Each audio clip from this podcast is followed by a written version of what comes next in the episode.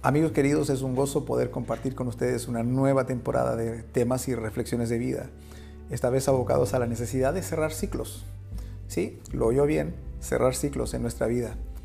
Olvidar nuestro pasado y concluir con aquellas etapas que nos han esclavizado y no nos permiten avanzar y proyectarnos en la vida. Bienvenidos a Cerrando Ciclos. Disfruta este primer episodio. Siempre es bueno saber cuándo se concluye una etapa en la vida, es decir, Sabemos que las cosas se inician, pero todo aquello que se inicia en algún momento terminará, nada es para siempre. El problema se presenta cuando insistes en permanecer en esa etapa más allá del tiempo necesario. ¿Por qué? Porque pierdes la alegría, pierdes la capacidad de gozar y disfrutar la vida y el presente. No sabes cuán importante es poner punto final a los momentos pasados de tu vida, a aquellos que se han terminado. De lo contrario, te pasarás la vida pensando y queriendo entender o explicarte el porqué de lo sucedido. Cuando, cuando aquello no es más que parte de tu pasado, piensa un poquito en esto, por favor. Son solo recuerdos. Hoy día todo lo que sucedió ayer debiese ser parte de tu pasado y debiesen ser no más que recuerdos. Vivir así, amigos, produce un gran desgaste en tu vida. Y no solo te afecta a ti, sino afecta a tu entorno, afecta a tus seres queridos, a aquellos que te rodean. El pasado, entiéndalo bien, repítaselo una y otra vez, el pasado es parte de su pasado, valga la redundancia, ya pasó, terminó, es algo que está fuera de ti. No esperes que nadie te devuelva nada, no esperes que nadie reconozca tus esfuerzos. Debes liberarte de ese resentimiento, de las ataduras que te traen los recuerdos del pasado, para así poder pararte en tu presente y proyectarte hacia tu futuro.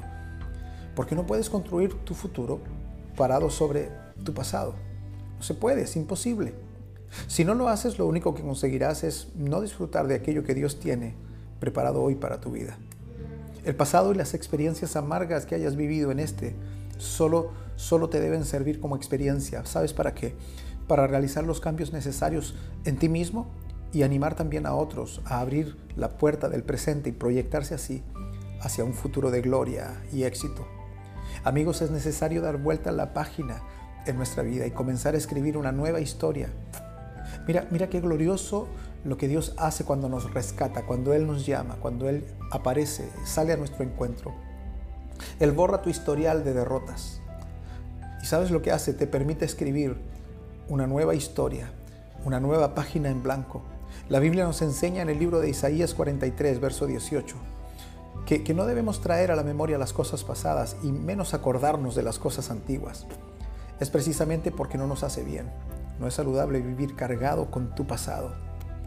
Y, continúa diciendo que Dios hará algo nuevo, que pronto saldrá a la luz y dice otra vez, abriré camino en el desierto y ríos en la soledad. ¿Te das cuenta? En Dios hay un futuro de gloria, queridos, un futuro de esperanza, pero necesitas olvidar, como dice Pablo, ciertamente lo que queda atrás. Es la única, de la única manera y de la única forma en cómo te podrás proyectar a lo que está por delante, no te pierdas mi próximo podcast. Seguiré ministrando sobre la necesidad de cerrar ciclos y olvidar el pasado. Soy el pastor Rodrigo Mondaca. Dios les bendiga, queridos.